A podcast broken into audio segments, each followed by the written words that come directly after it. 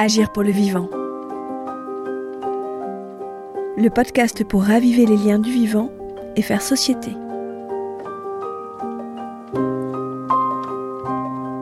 Pour de nouvelles coopérations dans les territoires, avec Michel François Delannoy, Gauthier Dieny, Julien Dossier, Pierre Leroy.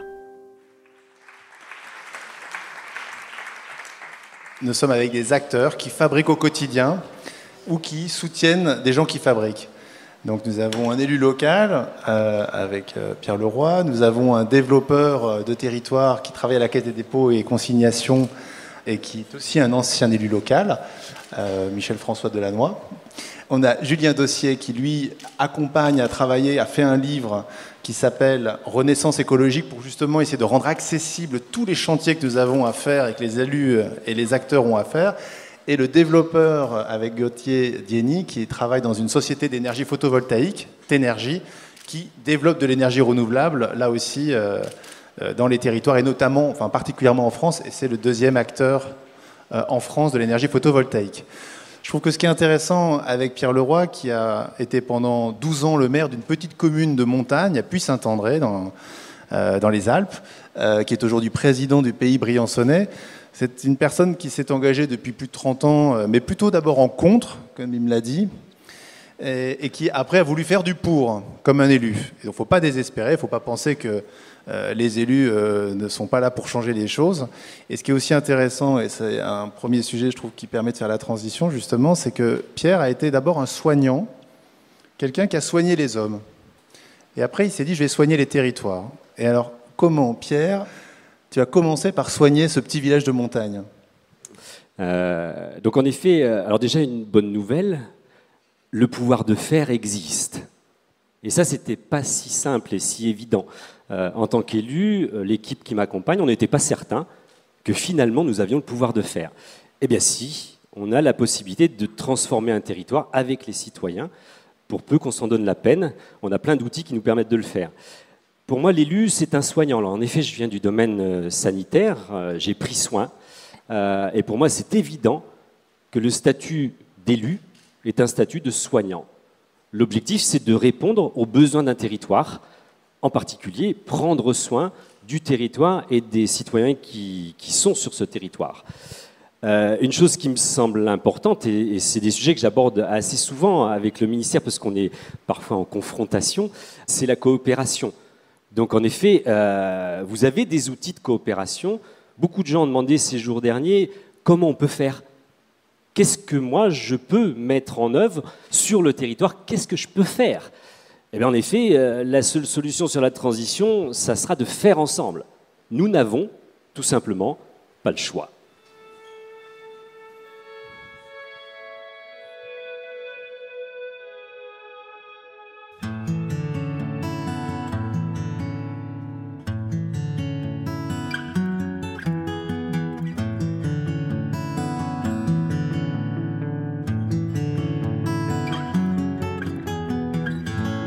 Là, vous avez des outils. Hein. Vous avez des conseils de développement, vous avez des clubs climat, vous avez des groupes en transition, tels que Rob Hopkins les a mis en œuvre, vous avez des comités de quartier, vous avez des associations. Là, dans tous ces lieux, vous avez le pouvoir de faire. Faut-il encore que vous y alliez? Mais aujourd'hui, on n'a plus le choix et c'est le moment. Euh, moi, j'habite en pleine zone de montagne, à 1525 mètres d'altitude. Donc, c'est le plus beau pays du monde. Voilà. Donc il y a le parc des écrins, le parc du Kéra, euh, des zones Natura 2000 partout, des, réserves de biodiversité, bref.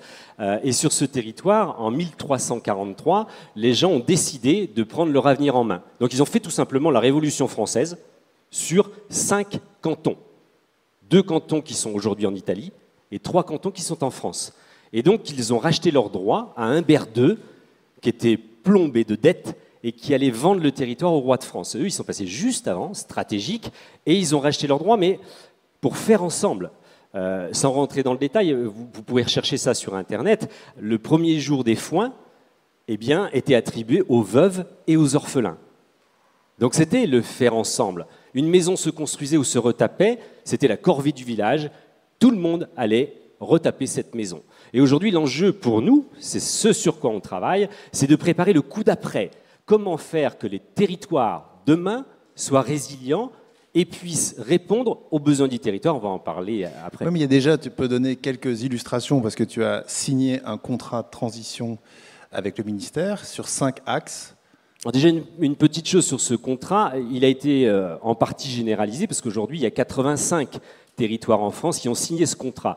Nous, on était, on était dans les premiers. L'objectif du gouvernement était de sélectionner une vingtaine de territoires, soit qu'ils étaient, c'est joli comme terme, mais en désolation industrielle, donc les territoires avec fort chômage, etc., etc., soit des territoires en avance sur la transition.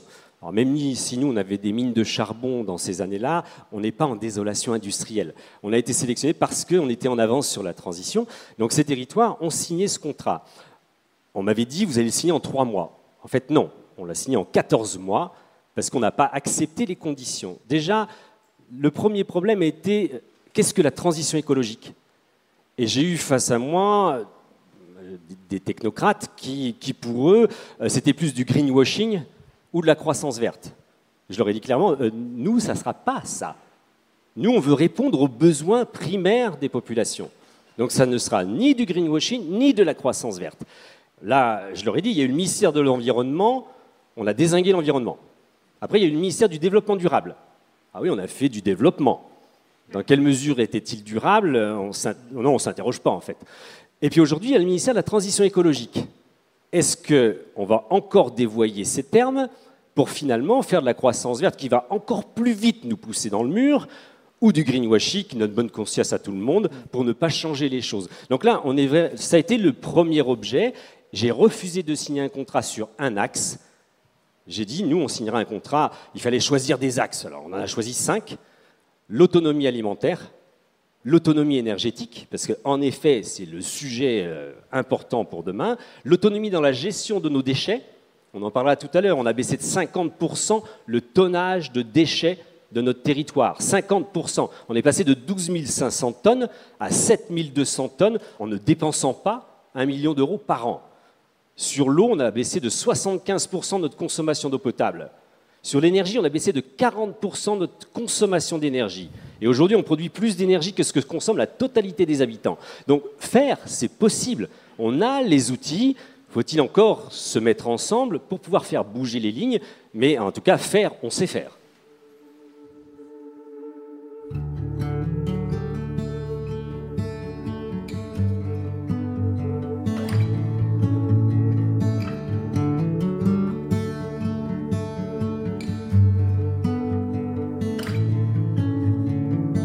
Le faire ensemble, c'est pas qu'un mot dans l'histoire depuis Saint-André et du Briançonnais, c'est qu'à chaque fois les habitants sont associés. Et par exemple sur l'énergie qui pourra du coup être débattue euh, avec, avec Gauthier, la manière dont l'énergie est produite, tu dis qu'elle est aujourd'hui suffisante pour euh, alimenter les besoins de la commune. Elle a été produite par une société d'économie mixte, donc une société euh, à moitié publique. Et justement, quelle est cette approche que toi tu défends là-dessus? Déjà, c'est une histoire un peu ancienne, hein, parce qu'en 1985, je crois, euh, j'avais assisté au premier branchement d'une centrale photovoltaïque illégale au réseau. C'est-à-dire qu'un un ingénieur, Marc Gedliska, a branché, et on a vu le compteur qui tournait, vous, savez, vous vous souvenez des anciens compteurs, puis il a ralenti, et puis après il a tourné dans l'autre sens. Euh, je ne vous cache pas que EDF a vite porté plainte et EDF a perdu son procès. D'où les contrats d'obligation d'achat dont on bénéficie aujourd'hui. Aujourd'hui, il y a l'obligation d'acheter l'énergie que nous consommons pour le mettre sur le réseau.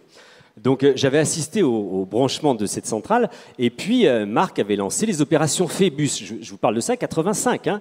Nous avons été voir le maire de ma commune en lui disant, voilà, on est six copains, on a 12 000 francs, on met les 12 000 francs sur la table, on va mettre une centrale photovoltaïque sur le toit de la mairie, parce qu'on veut que ça soit sur un bâtiment public.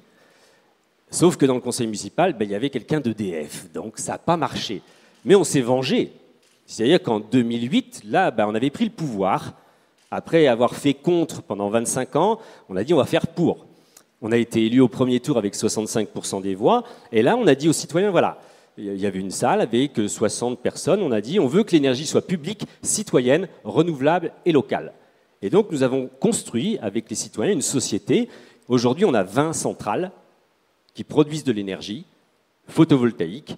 Euh, là, on est sur une étude du turbinage de l'eau potable C'est-à-dire qu'on a déjà fait une installation tout proche, et là, on va, quand les gens prennent leur douche, en fait, ils produisent de l'énergie. Voilà, c'est pas compliqué. Mm. Et puis, on a un projet aussi éolien en plein milieu des remontées mécaniques.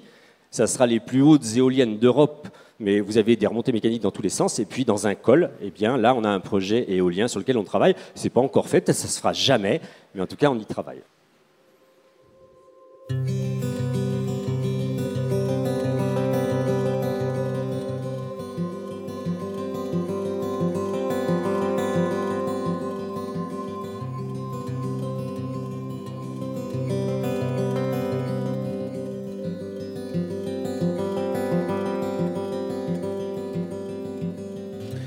C'est qu'un petit aperçu des actions qui ont été menées euh, dans le pays briançonnais. Mais ce qui est intéressant, c'est justement, on le voit, il y a des chantiers à faire, il y a la manière de les faire, avec qui on les fait, et le statut. Est-ce que c'est public? Est-ce que c'est citoyen? Est-ce que c'est privé?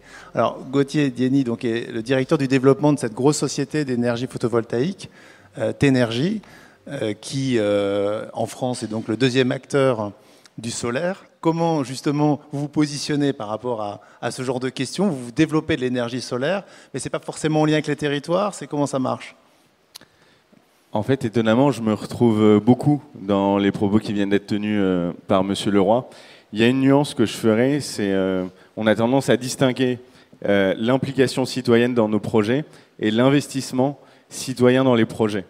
Une centrale solaire, c'est beaucoup d'investissement pour construire, et après, c'est peu d'entretien et du coup, euh, l'électricité locale qui est produite et qui apporte des revenus. Ces revenus, ils permettent euh, essentiellement de couvrir l'investissement qui a été fait et finalement, ils dégagent peu de marge supplémentaire. Donc nous, euh, sur le sujet du financement des centrales solaires, notre état d'esprit, c'est plutôt d'aller chercher de l'argent ailleurs, qui est de l'argent qu'on arrive à obtenir à des conditions qui sont peu chères, pour justement pouvoir développer un maximum de projets dans les territoires. Donc euh, c'est, je pense, le seul écart qu'on a avec Monsieur Leroy, c'est l'argent ne vient pas des territoires pour faire des centrales solaires dans les territoires, mais on vient récupérer de l'argent qui est le plus compétitif possible pour développer un maximum de projets dans les territoires. Et donc euh, l'accès à de, l'argent finalement euh, en quantité abondante et pas chère nous permet de développer un certain nombre de projets. Et après, effectivement, dans le cadre du développement de ces projets, on fait un maximum de choses pour qu'il y ait euh, des retombées locales maximisées. Donc parmi les choses qu'on est en mesure de faire, c'est sur les projets qu'on développe, on met euh, souvent en place un système de concertation. Donc c'est-à-dire que même si les citoyens n'investissent pas de manière majoritaire dans les projets, en fait, ils co-construisent le projet avec nous et on estime que c'est quelque chose qui est absolument indispensable. Dans un certain nombre de cas, on leur permet de, co-investir, non pas co-investir pour mobiliser énormément de leur argent pour financer le projet, parce qu'on estime que c'est quelque chose d'anecdotique, et l'enjeu, c'est encore une fois plutôt de développer un maximum de projets vertueux, mais uniquement dans une logique où dès lors qu'ils sont investisseurs à nos côtés, on a une obligation de transparence, donc ils sachent précisément qu'est-ce que ça a coûté, qu'est-ce que ça rapporte, et donc en fait, par rapport à ça, ça permet de travailler dans un climat de parfaite confiance.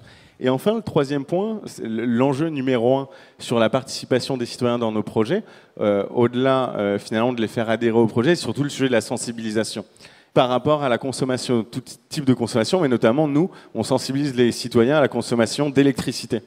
Pourquoi? Parce qu'on rentre dans un nouveau paradigme où en France, euh, depuis les années 50, on était habitué à avoir une, euh, une énergie euh, prétendument compétitive, illimitée, pilotable, et donc finalement l'électricité était un bien normal, abondant, mmh. et donc on n'avait pas à faire énormément d'efforts pour adapter ces usages à la production. Aujourd'hui, on rentre dans un monde où l'électricité, grâce aux renouvelables, va devenir extrêmement compétitive. Son seul défaut, euh, c'est qu'elle est euh, intermittente, c'est-à-dire qu'elle n'est pas pilotable, elle ne produit pas à n'importe quelle heure de la journée. Et donc, pour permettre un taux de pénétration important des énergies renouvelables dans le mix euh, énergétique, ça ne va pas se faire grâce à des solutions de stockage massive, mais ça va surtout se faire avec des ajustements des consommations dans une logique un peu comme on l'observe avec l'alimentaire, de finalement consommer quand l'électricité est présente. On consomme des légumes de saison. Je pense que demain, on consommera essentiellement de l'électricité renouvelable au moment où elle sera produite. Et donc, ça nécessite. Alors, ça, c'est un, vrai changement, un vrai changement d'habitude. C'est-à-dire qu'à 22 heures, on arrête de lancer des machines à laver, etc. Euh, voilà. Absolument. Sauf si, par exemple, il y a du vent ou il y a des moyens de produire des ENR qui sont en place.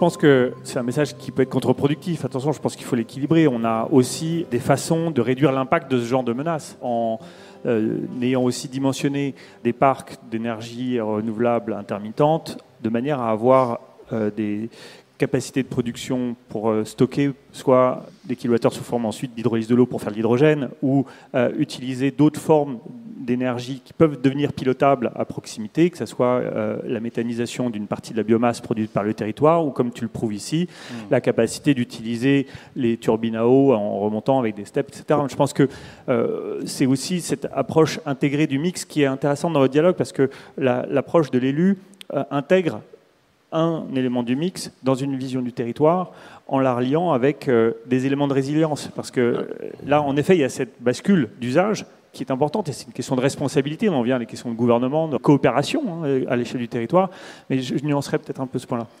C'est bien entendu, le développement des ENR euh, vont déjà intégrer non pas que le solaire et l'éolien, mais des moyens un peu pilotables type biomasse. Bien entendu, il va y avoir euh, des systèmes de stockage qui vont se développer, notamment euh, du stockage gravitaire en faisant remonter de l'eau. C'est quelque chose qui est assez vertueux. Il n'en demeure pas moins que dès lors qu'on va coupler un système ENR compétitif, un système additionnel uniquement pour gérer finalement l'adéquation entre la production et la consommation, on rajoute forcément un coût financier et on rajoute forcément un coût écologique. Hmm. Il peut être mesuré, il n'en demeure pas moins que c'est un rajout. Donc on a quand même intérêt à faire tous les ajustements qui n'ont aucun coût, et notamment en termes de euh, pilotage des consommations, il y a énormément de choses qu'on peut encore faire, puisque c'était un sujet qui n'était pas adressé en France jusqu'à maintenant. On parle de la coopération, Gauthier, et il y a des usages en effet, donc il y a l'adaptation, et c'est même un vrai changement pour nous euh, de se dire qu'on n'aura pas l'électricité 24-24 comme on en a maintenant l'habitude, mais déjà peut-être que quand elle est vraiment disponible, donc c'est une écoute de la nature. Et il y a des projets de coopération qui sont intéressants. Par exemple, tu disais qu'il y avait cette histoire de la charge au fil du soleil, qui est une jolie expression. C'est qu'on va charger sa voiture que quand le soleil brille, pas quand, euh, bah, évidemment, il fait nuit. Donc ça, c'est le genre aussi d'usages qui sont en train d'être déployés. Et c'est pareil pour la question du stockage, il faut trouver des endroits où les, installer. Et donc c'est là où il y aura à un moment des coopérations qui sont nécessaires parce que peut-être que la charge de la voiture, elle va se faire au supermarché, elle sera peut-être à la gare, elle sera peut-être à un endroit euh, qui aura été aménagé euh, grâce à la caisse des dépôts. Donc c'est peut-être aussi de bien dire qu'on est en train, pas simplement de parler d'une énergie renouvelable, mais un, d'une façon de la consommer et aussi du coup de l'organiser dans les usages. Oui, tout à fait. Effectivement, l'objectif consiste pas à dire que les ENR vont permettre d'avoir euh, accès à de l'électricité verte de manière euh, abondante tout le temps. Je pense qu'elles ont aussi cette vertu, euh, au-delà de leur compétitivité du côté décarboné, de vraiment impliquer les citoyens dans les territoires sur un certain nombre de facettes qui dépassent le seul sujet de l'énergie, mais qui va tout, venir toucher à plein de types d'usages et de types de coopération. C'est pour ça que typiquement, enfin, dans la manière dont on développe des projets, on se retrouve dans le faire ensemble et on sort vraiment des thématiques purement euh, d'électricité.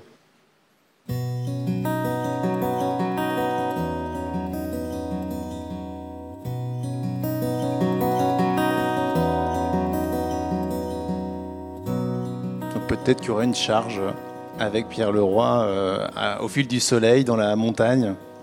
Sachant que Pierre Leroy, faut le dire, ne se déplace qu'à vélo. Bon, dans un village de montagne, c'est là où l'exemplarité de l'élu va, va loin.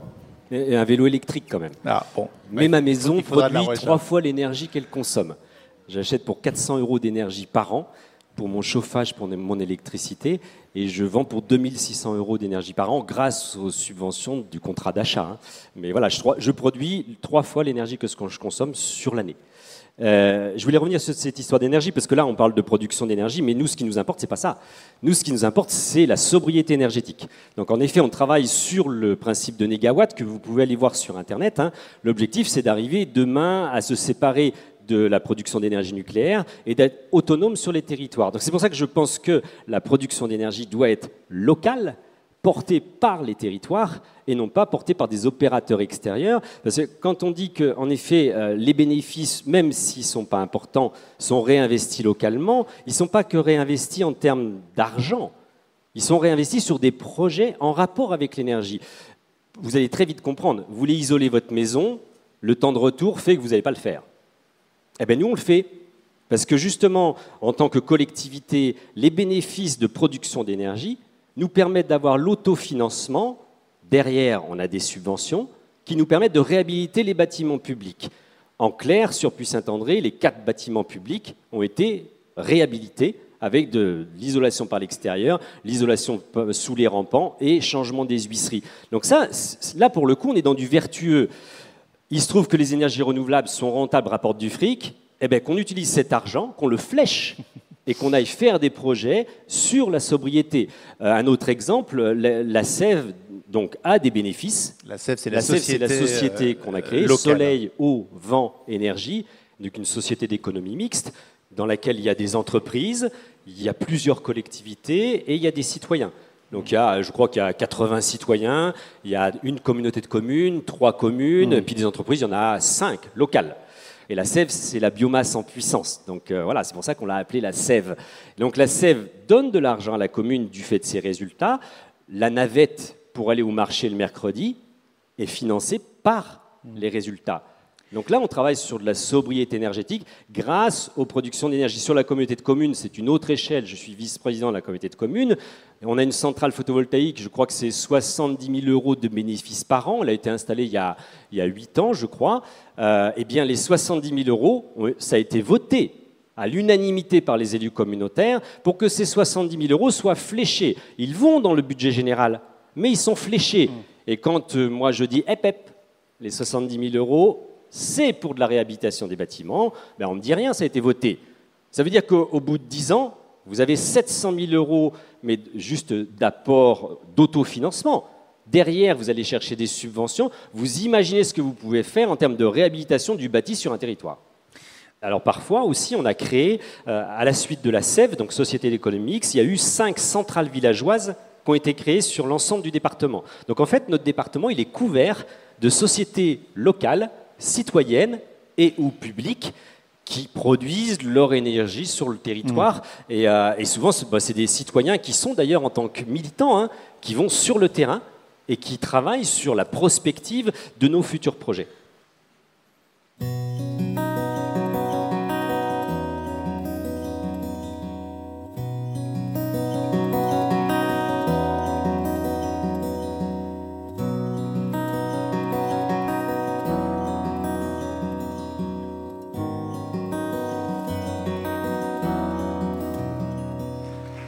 Alors Michel François intervient euh, avec la Caisse des dépôts et consignations, qui est une grosse institution financière, mais qui a beaucoup de missions sur le logement social, sur euh, les nouvelles technologies, l'aménagement du territoire, et donc a créé une banque des territoires justement. Et donc Michel François dirige le programme qui touche à 220 villes moyennes.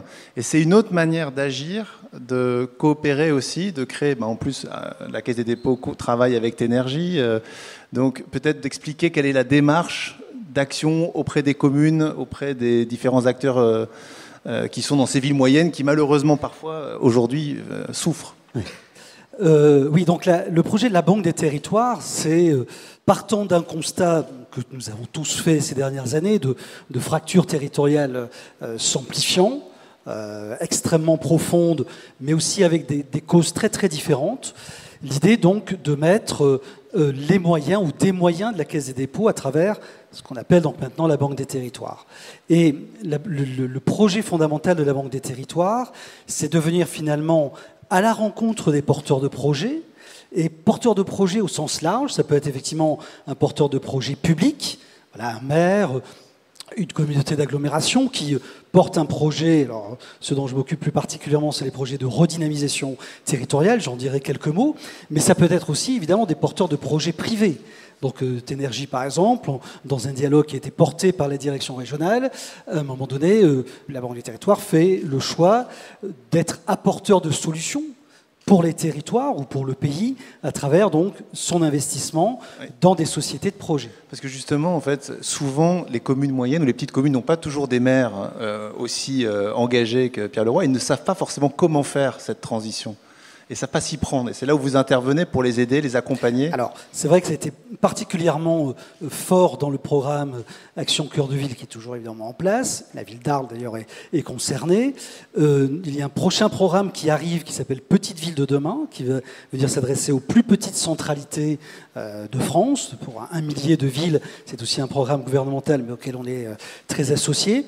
Et pour rebondir sur la question, effectivement, le constat que nous faisons, c'est la nécessité d'apporter à ces territoires les moyens de penser leur projet, de le concevoir, de le fiabiliser, voire même de le sécuriser. Et donc, ça veut dire leur donner accès à des moyens de conseil, d'expertise, d'ingénierie auxquels, avant ces programmes, ces territoires n'avaient jamais eu accès.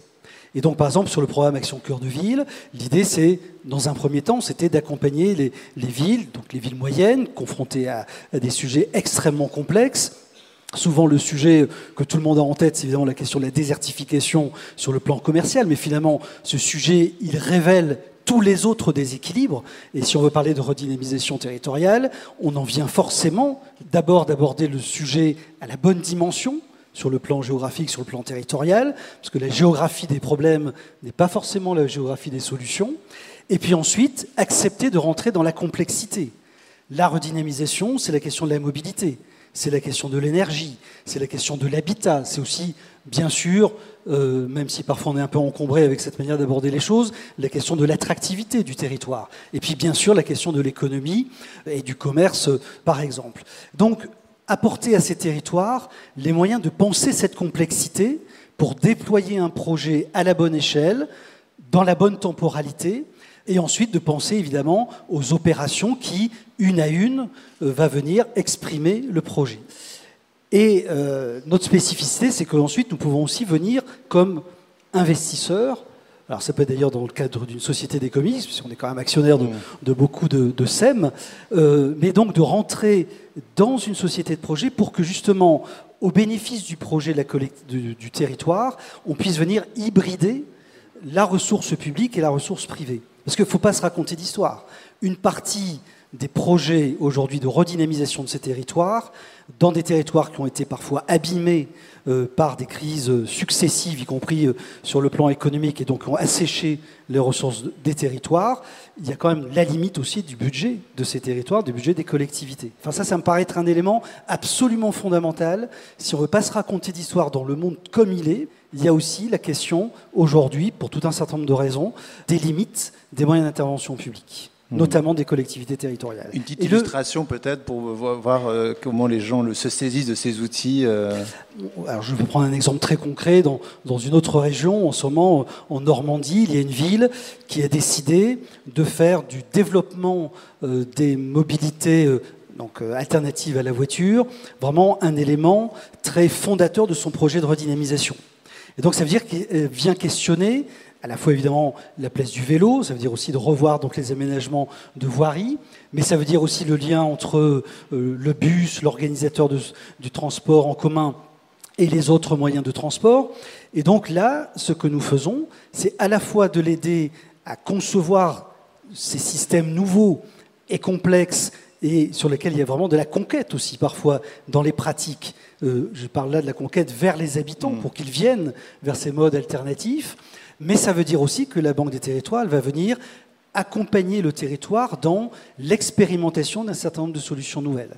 Donc là, par exemple, un exemple très concret, euh, il va y avoir sur les bus de cette agglomération l'installation de racks pour que, tout simplement, ceux qui euh, doivent aller vers le, point d'arrêt du bus en vélo et du point d'arrêt euh, dans la ville vers le lieu de leur travail en vélo puissent tout simplement trouver la solution avec le bus. Mais donc tout ça, nous acceptons de l'expérimenter, de faire des, tests grandeur nature pour que les territoires ensuite puissent en tirer les enseignements hmm. et aller effectivement vers les solutions de demain et non pas sur une course effrénée vers le mythe de la ville d'hier qui aurait été formidable.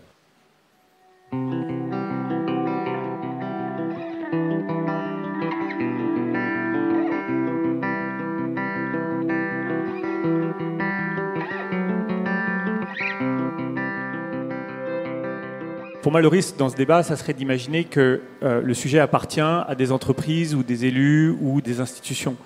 pour moi, il est important de rappeler cette culture de l'entrepreneuriat, du passage à l'action, et qui n'attend personne pour que nous puissions faire. Et euh, c'est très important pour moi de rappeler qu'on peut créer cette dynamique qui mène peut-être vers un schéma euh, privé, un schéma mm. public, un schéma public-privé. Mais avant tout, l'essentiel, c'est d'agir. Et je pense que c'est important aussi de fragmenter les, euh, les, schémas en disant il y a des choses qu'on peut faire maintenant et commençons dès maintenant avec des échéances où on va pouvoir montrer des résultats à l'échelle de jours ou semaines et agissons à la mesure de nos moyens, y mm. compris financiers, mais aussi territoriaux. Pour moi, c'est important de rappeler également que dans cet élan, on ne va pas pouvoir tout faire. C'est-à-dire que Pierre euh, faisait toute une liste de choses formidables. Et on sent en même temps que dans un territoire diffus, euh, la mobilité sera difficile à être un, des points champions pour ton territoire. Vice-versa, un territoire très dense, comme ici le centre-ville d'Arles, va être très fort sur une mobilité. On est tous piétons ici, là, dans, le cœur de ville historique d'Arles, mais ce n'est pas ici qu'on fait pousser des céréales. Donc, pour moi, il est important de savoir qu'on va avoir des dominantes, qu'on va avoir cette complémentarité qui s'organise, et devant nous, dans cette coopération territoriale, qui est le thème de notre mmh. échange, euh, pensons aux autres.